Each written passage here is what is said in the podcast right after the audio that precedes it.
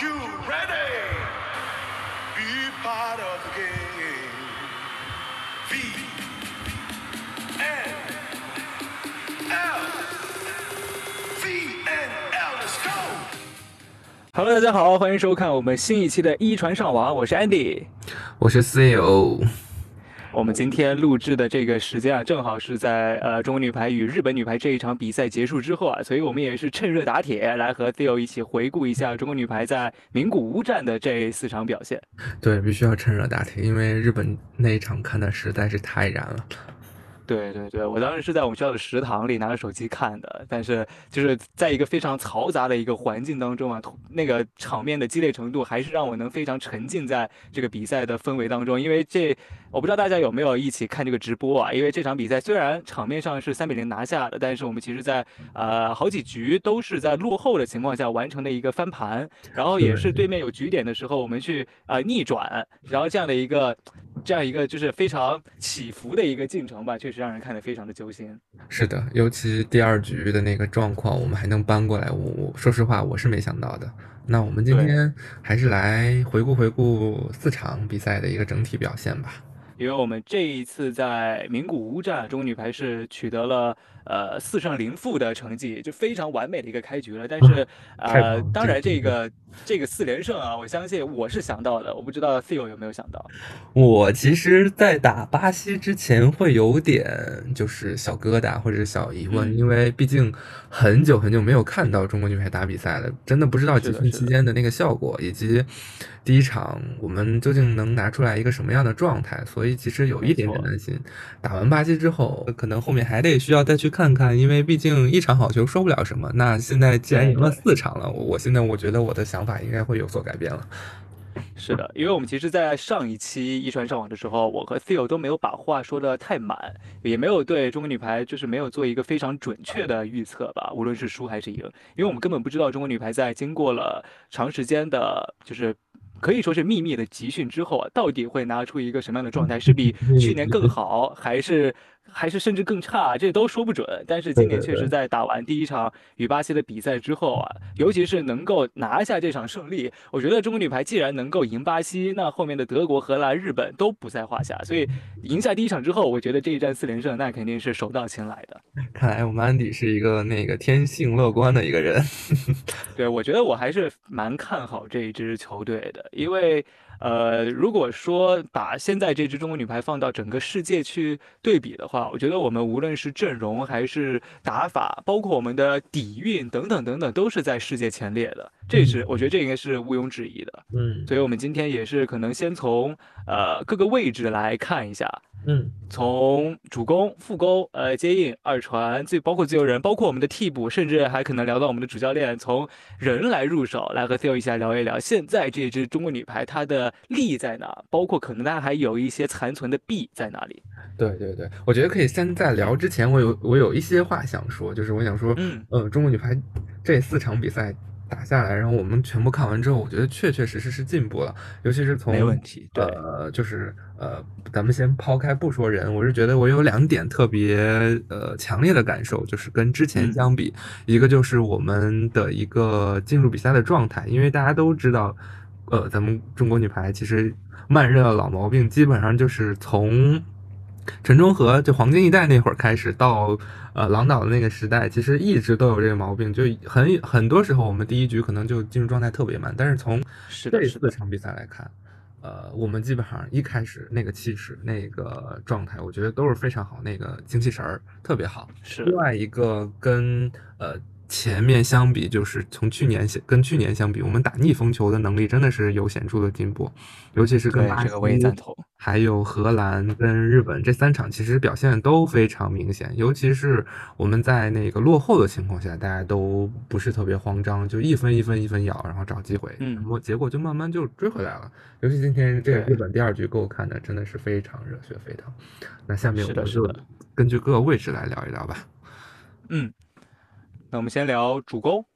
可以，可以，可以，主攻因为好像按理来说，我们就每次可能在发布一些首发阵容或者是呃完整的名单的时候，都习惯性的把主攻放在第一个的位置。然后可能对于尤其是像我们中国的球迷这种亚洲球队的球迷，亚洲球队当中主攻是呃非常重要的一个角色。其实，在世界排坛也是主攻，你既需要接一传防守，你还需要进攻拦网，等于说是可以说是场上最全面的一个角色。然后我们今年的。首发的两名主攻其实是和去年是一样的，都是李盈莹和王云璐。嗯然后在替补副攻上是和去年有一些区别。嗯我们今年是新补进了第一次打国际成人大赛的仲慧，对，对，同时还有之前也进过国家队的杜青青，是的，对。然后这四个人当中，其实主要的还是去依靠李盈莹和王云璐。我觉得他们俩相比于去年来说，甚至是更有进步的。嗯。嗯，我觉得我先说妹妹吧。我觉得我、嗯我正好手边也拿就在那个国际排联的官网上看数据，妹妹嗯就四场比赛之后得到了八十七分，哦，这是呃不知道是我个什么除一下啊，样对，八十它是七除以四，除以四，就二十20加几乎二十二分对二。十二加的一个成绩，进攻七十八分，然后拦网是四分，发球是五分。我再来看一下那个进攻效率啊，我记得进攻效率应该以哦，这个进攻效率，大家猜猜多少？安迪，你也可以效率还是成功率？成功率，成功率，成功率。成功率，我觉得起码得百分之四十六以上吧。呃，你你猜低了，百分之五十六点五二。五十六，对，这个啊，这有点像复工的那种成功率了。对，真的是，呃，而且因为尤其是妹妹她在队内其实要承担非常多的后三，包括调整攻的任务，对就还能拿到这样的成功率，我觉得是非常不容易的。而且下三路她今年好像感觉也是肉眼可见的进步，就是防守啊，对对对，呃，一传的稳定性，可能呃一号位那个脚那块接的可能还稍微需要再提呃提升提升，但是这样的进攻效率跟呃表现，我觉得真的是呃非常配得上一流主攻、世界一流或者是顶级主攻的这样一个称号了。是的，是的。因为我今天还特地为李盈莹发了一条微博，因为太帅了。我觉得，尤其是再说回李盈莹啊，因为感觉刚刚没有说完，就又嗯扯到这个话上了。嗯就是感觉像李盈莹这样，包括可能其他球队的一些呃队内的主要得分手，或者说是最核心的那个人，就感觉他表现的好是理所当然的一件事情。对，我觉得可能都大家都有这样的一个呃想法，无论是哪一哪一个时期的中国队，哪一个时期的任何一支球队，好像你作为你球队最厉害的那个人，你就应该把这一分打下去。但是其实没有这么多的理所当然。当然像其实李盈莹打下的每一个精彩的困难球也好，然后是那种战术攻也好，其实都是难度和其他人是一样的，只是嗯他表现的很轻松，让你以为这是一件很容易的事情。对对对，所以我觉得李盈莹现在能够在各个位置，无论是四号位还是后三，然后包括 C 友刚刚说的，无论是进攻还是防守、一传、串联、发球、拦网等等等等，达到现在这样一个高度，我觉得是一定不能被忽视的嗯，一个存在。所以一定要给李盈莹掌声的那种，就是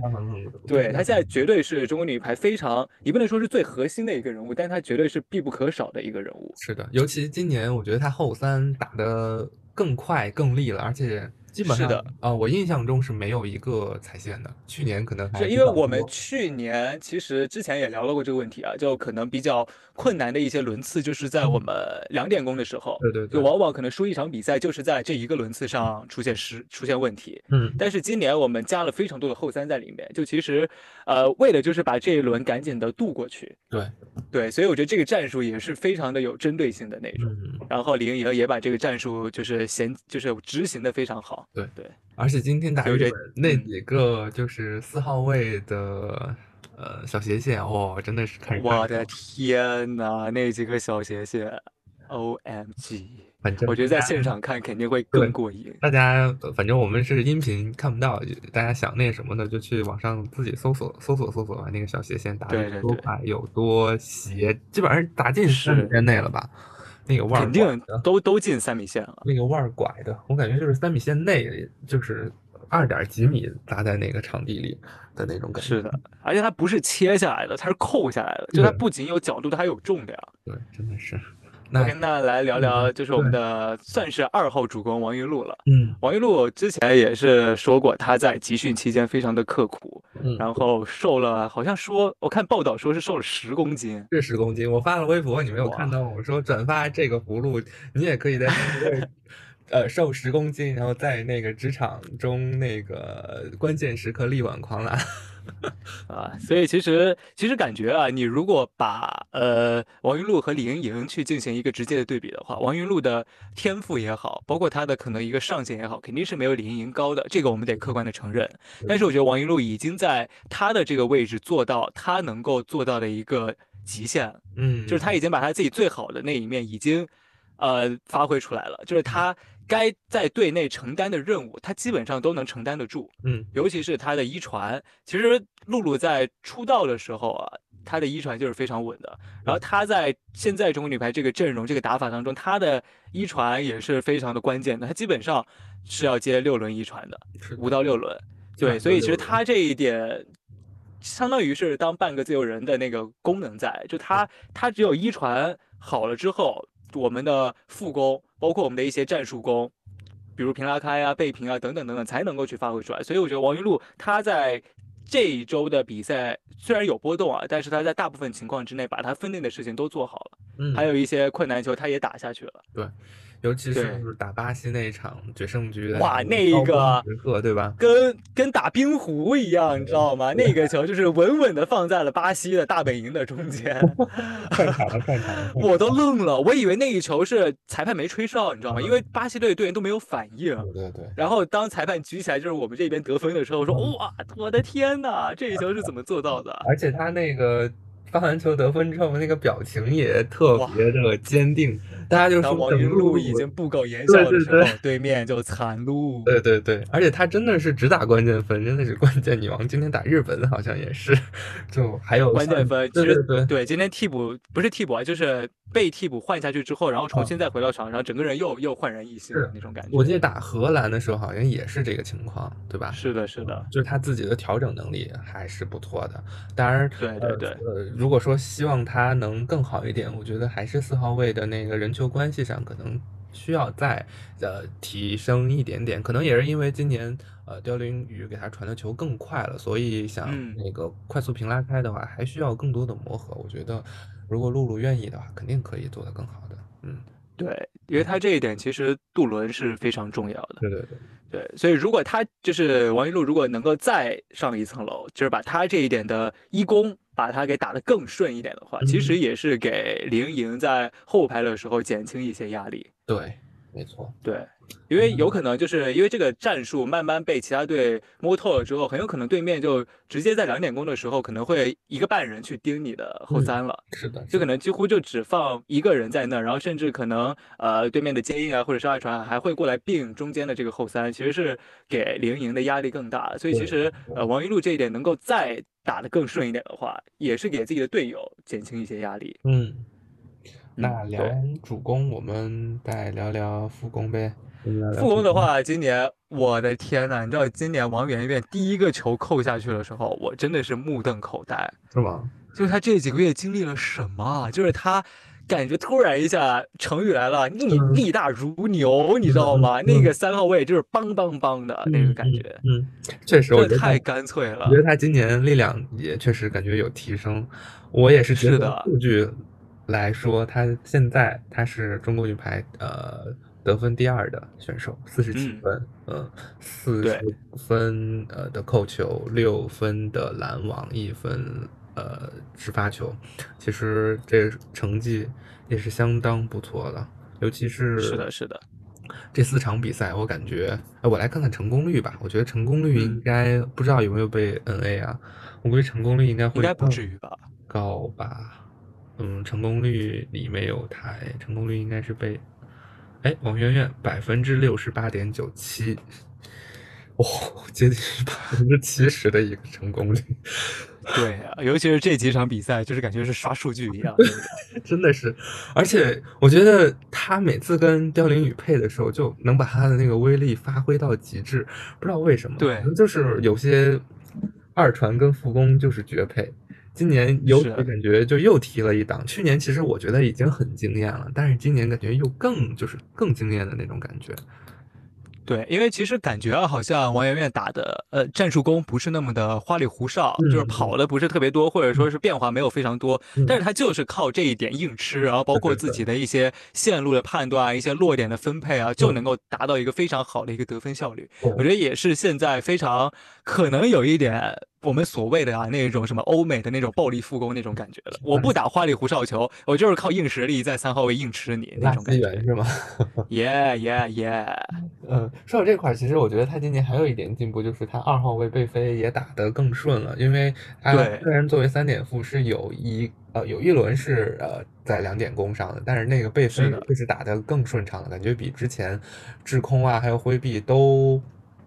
有了明显的进步，所以这一点非是好的，嗯。然后其实他的呃拦网也嗯是，我觉得也是比去年有进步的。嗯，是吧？对，包括一些取位啊，一些判断什么，当然肯定有漏球，有被晃到，有被炸手，但是我觉得一些一般球，就比如说对面的大调整攻啊，或者是一些比较暴露性的球啊，他至少能够完成一些该有的撑起，甚至是一些出其不意的蓝死都有，我觉得这也是非常惊艳的一点。是的，是的，而且、嗯呃当然这个可能是复工线整个的一个表现，就今年，对嗯、在那个防反中，快攻的运用比例非常高，而且效率也是的，是的。嗯是的，我觉得我们今年的就是防反球，尤其是对面那些无攻球啊，或者说或者说是一些呃处理过来的球，我们上到位之后打快攻的这个频率是非常高的，对而且这也是咱们战术的一个升级。对，而且大家，而且二传传就是调力传的坚决，但两位副攻也打的坚决。虽然可能有对对对适配的，但是是大家都没有害怕或者退缩，就继续接着打。是，昨天昨天那个王媛媛还有几个就是真式得分，嗯嗯嗯。哦，对对对，看到了那个抓球，对，非常非常真。哎，你说真是得分，会不会有一些人还不太知道是什么得分？你要不要科普一下？就是我们就是在应该算是梁孝珍的巅峰，应该算里约周期还算轮一二轮年吧周期呢我觉？得他一二年，其实应该对一二年到一六年，其实都算他的一个比较巅峰期吧，因为好像韩国女排呃没有再出现像她就是这样一个种类型的球员了。对，就是之前有一名球员，他可能没有邦邦邦的扣球，但是他总能有出其不意的得分。我我我曾经有一次在 B 站看到那个梁孝真的那个集锦，那评论里都是刷呃虽软但得。真的是，就是他就是很好用，你知道吗？就是这种这种球员啊，就是你如果在我的队，我会觉得非常过瘾；但你如果在对面队，我会觉得非常恶心的那种，非常那种经济打法实。惠的一位球员。对 对对，那我们来聊聊那个原队。原队我觉得也是比去年有进步了，因为去年是他相当于是第一个赛季担当队长嘛，我觉得他的心理负担是非常大的。但是今年我觉得他的负担要小非常多，对，尤其是在场上的一些表现的时候，就哪怕是打到二十四比二十四这样关键分的时候，他今年也是有笑容的。但是我记得去年好像是全程都是一直板着个脸，就无论是领先还是落后，嗯就感觉他的心理压力非常大。但嗯今年感觉稍微释怀了一点。对，啊、那我也是结合数据来说一下袁心玥的表现嗯吧。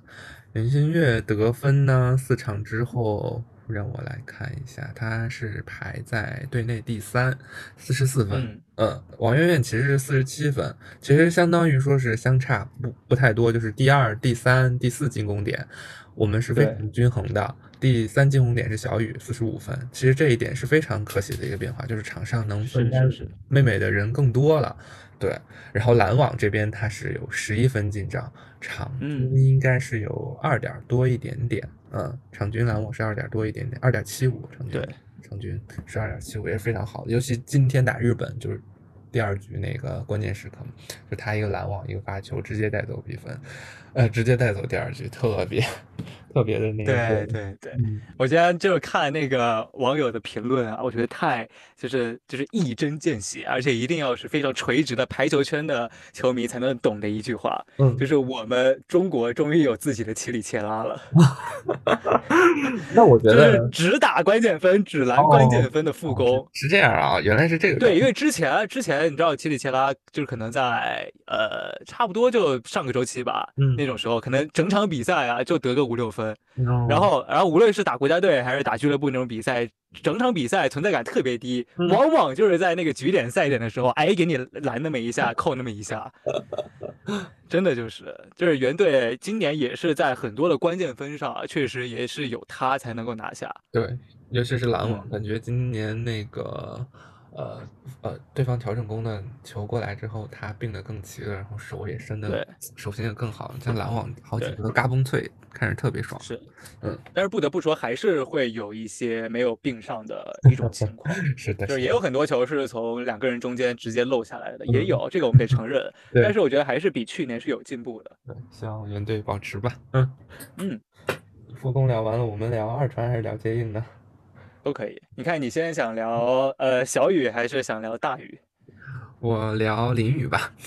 淋雨可以。好，OK，选了选了 C。嗯可以，我选了淋雨。我觉得凋零雨可能在呃这一周啊，至少我在刷呃一些社交媒体的时候，感觉对他的一些评价不是非常的多。嗯但是啊，但是我们今年能够取得这样的成绩，绝对是离不开凋零雨的进步的。嗯嗯，我觉我得今年的战术比去年执行的会更加的坚决，而且今年的稳定性也比去年要做得更好。是的，是的啊、你知道为嗯什么吗？因为我觉得往往在球队打得特别顺畅的时候，大家其实是会忽略二传的那个作用。是的，是的，我觉得一场往往就比赛证明凋零传的很好，把每个点是的喂得很舒服，大家已经找不到他那个就是可吐槽的点了。是的，是的，我感觉一场比赛如果二传的存在感非常高的话，肯定是他打的不好的时候，大家。才注意到二传。二传打得非常好的时候，大家的注意力可能都在攻手啊攻手上扣的那一下有多么多么过瘾那一下。对，嗯，他是的。嗯呃稳定性确实比去年有很大很大的提升，然后对，其他组呃组织分配情况上，其实刚刚在那个数据上也就是有体现，就前四个主对。攻，呃咱们的攻手前四攻手得分非常的均匀，然后好几场其实都接近于四人上双了，如果不是四人上双，可能另外几个攻手也是九分或者是呃刚快到十分的一个状态，其实相当于说把各个位置各个攻手都调动的特别好，所以就对。多点开花，对，嗯，希望他能保持住这个势头吧。是的，因为高丽宇的他的一个状态，对于现在这支呃中国女排的一个战术打法来说，还是非常重要的。对，非常重要。嗯嗯，那是呃，林宇这边你还有什么想说的吗？我觉得，我觉得二传存在感低是一件好事儿。对，就是只有对他，就是觉得他这段时间非常稳定。我觉得稳定是对二传非常高的一个评价了。对，而且球嗯速真的很很快，他的球速度现在给的，不是，尤其今年跟李盈莹，其实去年我觉得他有时候给李盈莹的球，有时候妹妹会仰着打或者是倒着打，嗯今年我感觉就是对立的更上网了，就是很适合妹妹就左手的主攻去利用网长拉开去打。就可以选择更多的线路，是的是的确实。当然，如果说呃想要再呃更进一步的话，我觉得他跟呃王云璐的配合可能还需要再提升一点，以及跟小袁呢就可能需要对对对再稳定一点点吧。嗯，当然是的是的我觉得已经很好，尤其是咱们就是嗯以发展的眼光去看，比去年是有进步的。嗯，是的。那下一个再来聊我们的小雨。对，小雨小雨，诶，一开始的时候啊，其实 Theo 说，呃，我更就是更喜欢的主攻王云璐。我刚刚说我对中国女排没有偏爱，然然后可能是稍微撒了一点点点点小谎，嗯就感觉我对这一支中国女排可能稍微略微那么一丢丢偏爱的，可能是对对小雨会稍微更偏爱一点哦，真的吗？那我能也跟你有一点点，嗯，差不多。对，因为我们其实之前也聊过，就是看比赛的一些经历啊，所以嗯可能对小雨的就是感触吧，或者对他的一个在心里的地位，可能会稍微不那么一样一些。嗯然后小雨在这几天的表现啊，其实也是有起伏，对，然后包括这几天还频繁的上一些热搜啊什么的，嗯无论是表现的好还是不好，都上了热搜。嗯，嗯然后因为其实上热搜了。吃香蕉哦，对对对对啊，吃香蕉上上热上热搜了吗？啊，好像没有上热搜，但是好像就是讨论度也很高哦的那种。哦，这样子，嗯嗯，你继续吧。对，然后然后就是因为小雨他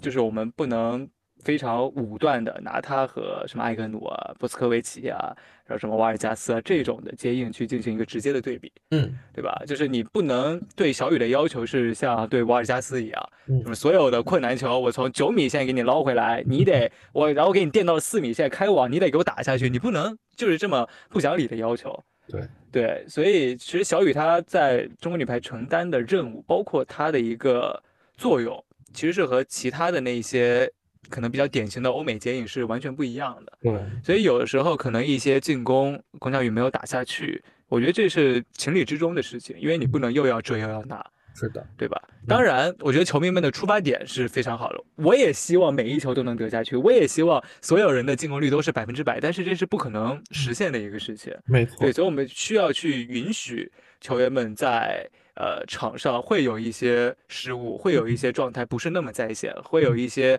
呃你想要他打下去球，他没有打下去的这种情况发生。我觉得这是我们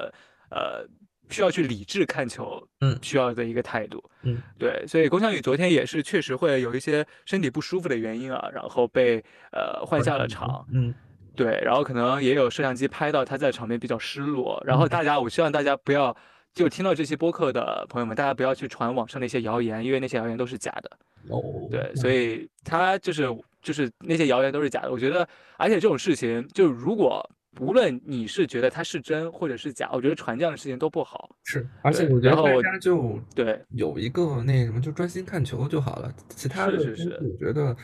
没必要去呃猜测，或者没必要去传，跟咱们也没有太大的关系。就专心支持我们的姑娘就好了呗。其他的那些人云亦云的东西，咱们就不不看了。对，所以那些谣言大家不要听，你就当做是昨天打的不好。确实打得不好，这个你就客观的说，就是昨天打得不好而已，你就这样去理解就行，你不需要去去就是一定要就是刨根到底的那种，一定要去知道到底是啊什么原因去造成他这样的一个状态，我觉得没必要。嗯，大可不必。对，对。然后其实龚翔宇他其实去年在这支可能是就是蔡指导上任之后啊，这个一支女排当中，他的打法就已经有一些升级了，他二号位打的会更平更快。然后其实今年我觉得其他的球队会对龚翔宇这一点有更针对性的一些措施。我觉得去年啊被平打的所有队都有一些措手不及的感觉，今年可能大家会稍微更盯一下这一点的被平，所以可能会无论是撑起啊，还是一些防有效防守啊，其实都会比去年要更多一些。我觉得这也是情理之中的一些事情。但是龚翔宇他其实也是在呃做一些改变。无论是落点啊，还是线路，包括一些吊球的运用，我觉得都是他自己主动求变的一个过程。嗯，真的，我们今年今天就是打日本这场，我觉得几个吊球都真的太有智慧了，就觉得我们的小雨已经逐渐真的长成一个球游子了，就是对往哪吊，而且吊的就是感觉就是不费吹灰之力，但是难受你，而且吊的是日本队，这个是可是对你能把日本队吊死是多难的一件事情啊！对，所以嗯，刚才安迪从。大面上说了一些小雨的一些情况，我我说我的几个小的观察吧，就跟去年相比，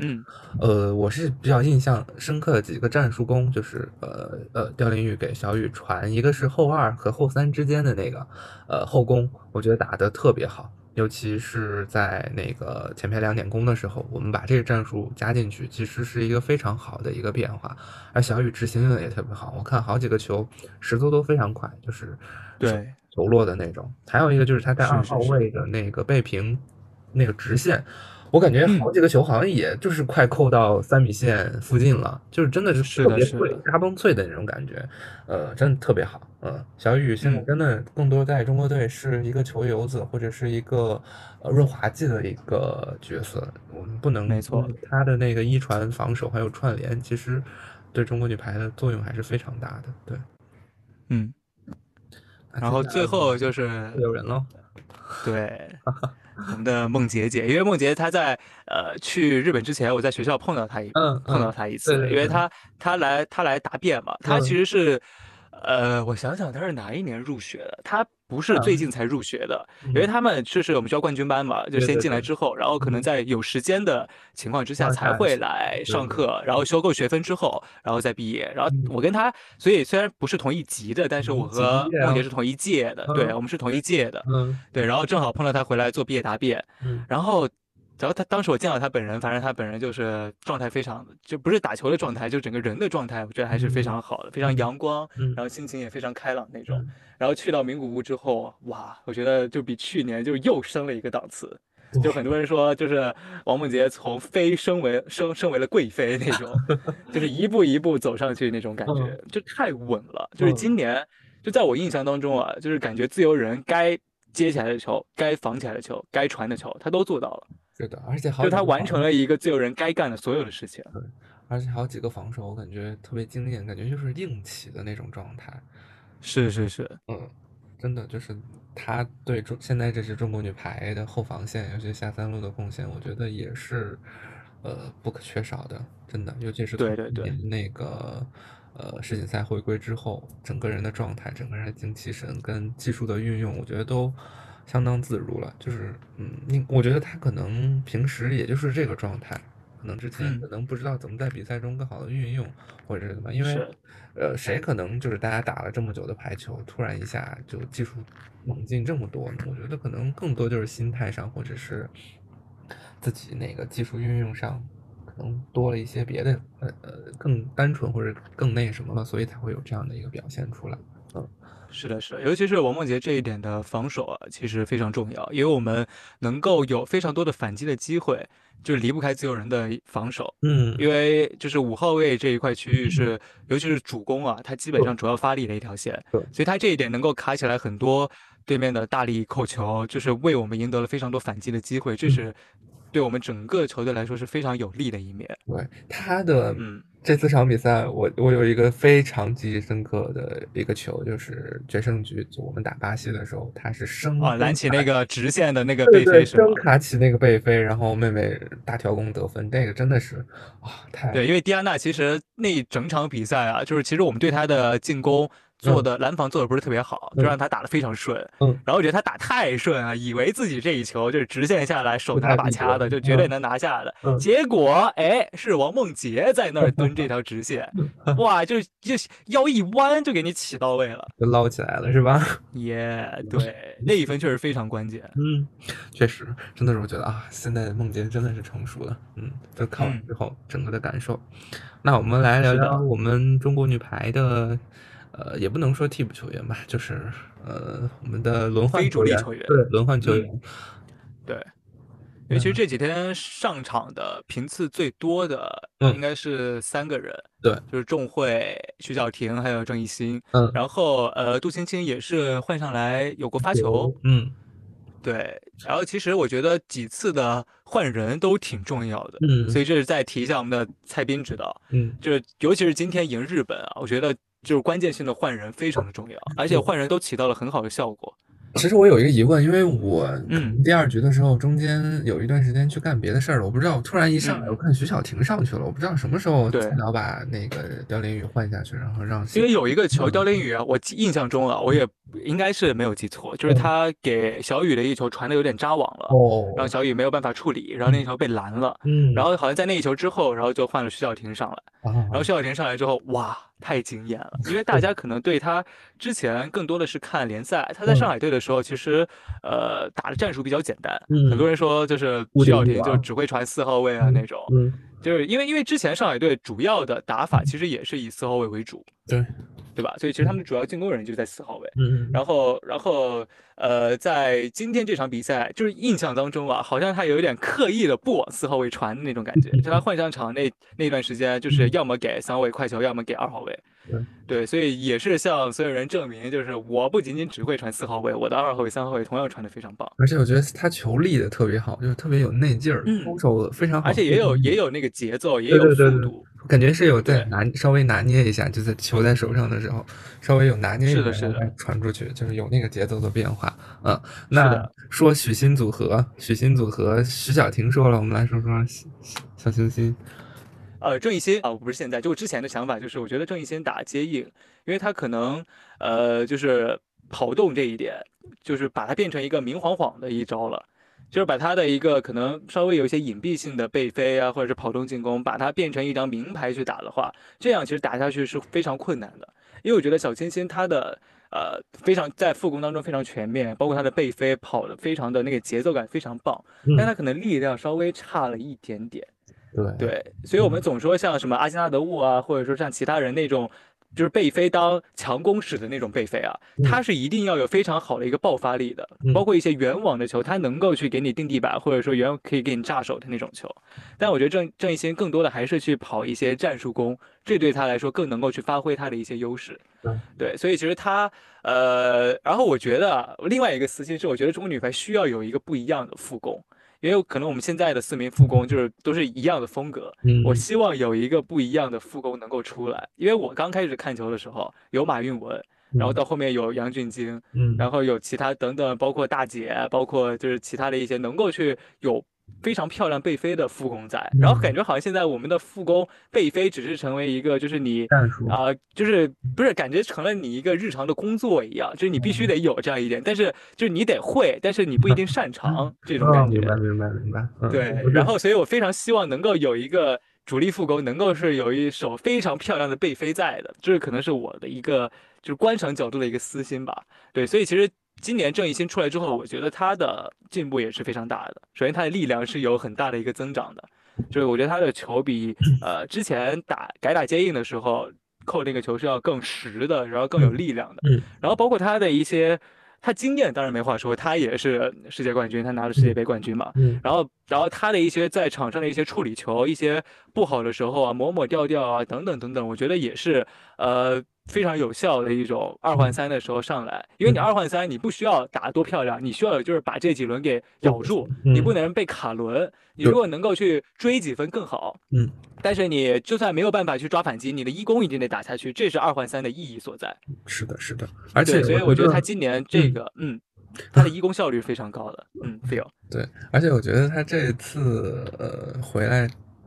回来之后打接应，我觉得就是、嗯呃打巴西那那两分确实也是给了大家挺多 期待，还有是的呃、上一场是打荷兰是吧？是打荷兰有好几个对对对和徐晓婷配的，也就是手手起球落的那种球，而且打荷兰那一场不是他第四局还。作为首发打了一场嘛，虽然进攻上可能嗯亮点比较呃少一点，但是我看嗯在后排一传啊、防守什么，其实都发挥了作用。我觉得这个其实就是作为现阶段中国女排的接应需要具备的一些能力。嗯，虽然他现在是的是的还需要在强攻能力上再去做一些突破，但我觉得也是在往好的一个方向在走了。嗯，对，我觉得郑义兴也是有惊喜的，就是也我非常喜欢郑义兴，因为我觉得 他，对我觉得他打球非常漂亮，就不光是人长得漂亮，他的球风非常漂亮，然后他在场上也有一种非常飒的感觉，对，所以我也是希望，就是他已经有很强的一个进步了，所以我也非常希望他能够有呃更好的一个进步，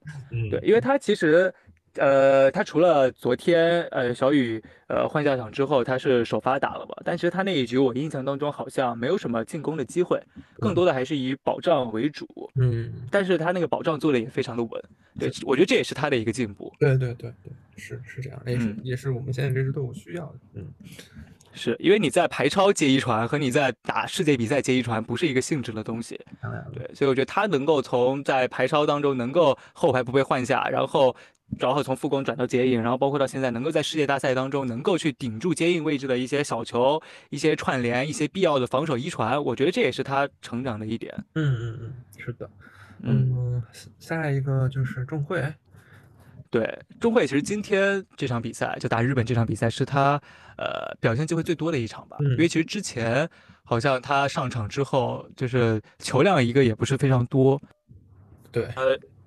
对，然后另外一个是他那个就是给他的球也不是非常好。嗯今天其实是有给他一些机会啊，但是他进攻也打丢了两个关键分，让我稍微就是心里一紧。嗯，对，那几个想要去平打接手，也有可能不是想平打，但是可能有点想太想提高点去打一个漂亮的进攻，最后是扣飞了，也有可能。嗯对，所以我觉得他在场上非常的呃兴奋，然后非常的有冲劲，这一点非常好。然后可能今天的进攻表现不是非常好，但是他在其他环节也做到了，我觉得是达到了就是对他预期的一个目标，尤其是有一个呃单掐的拦网对，然后还有那种就是前区的那个大力跳发的那个落点变化其实，嗯，对对对，然后防守其实也有那个在前排的时候，小斜线也卡起了几个，然后一传也很稳。嗯，对，所以其实虽然扣飞了两个球啊，但是他在其他环节都做得非常好。还需要机会，我觉得还需要机会多嗯去历练历练，才能嗯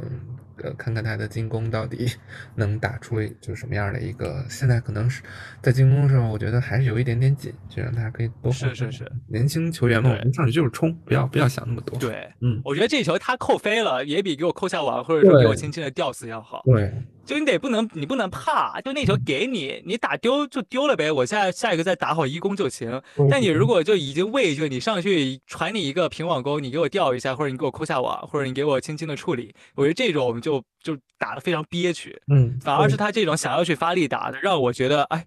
飞了没事儿，至少让我对下一颗球有信心，这种感觉因为作为主攻一定得敢打，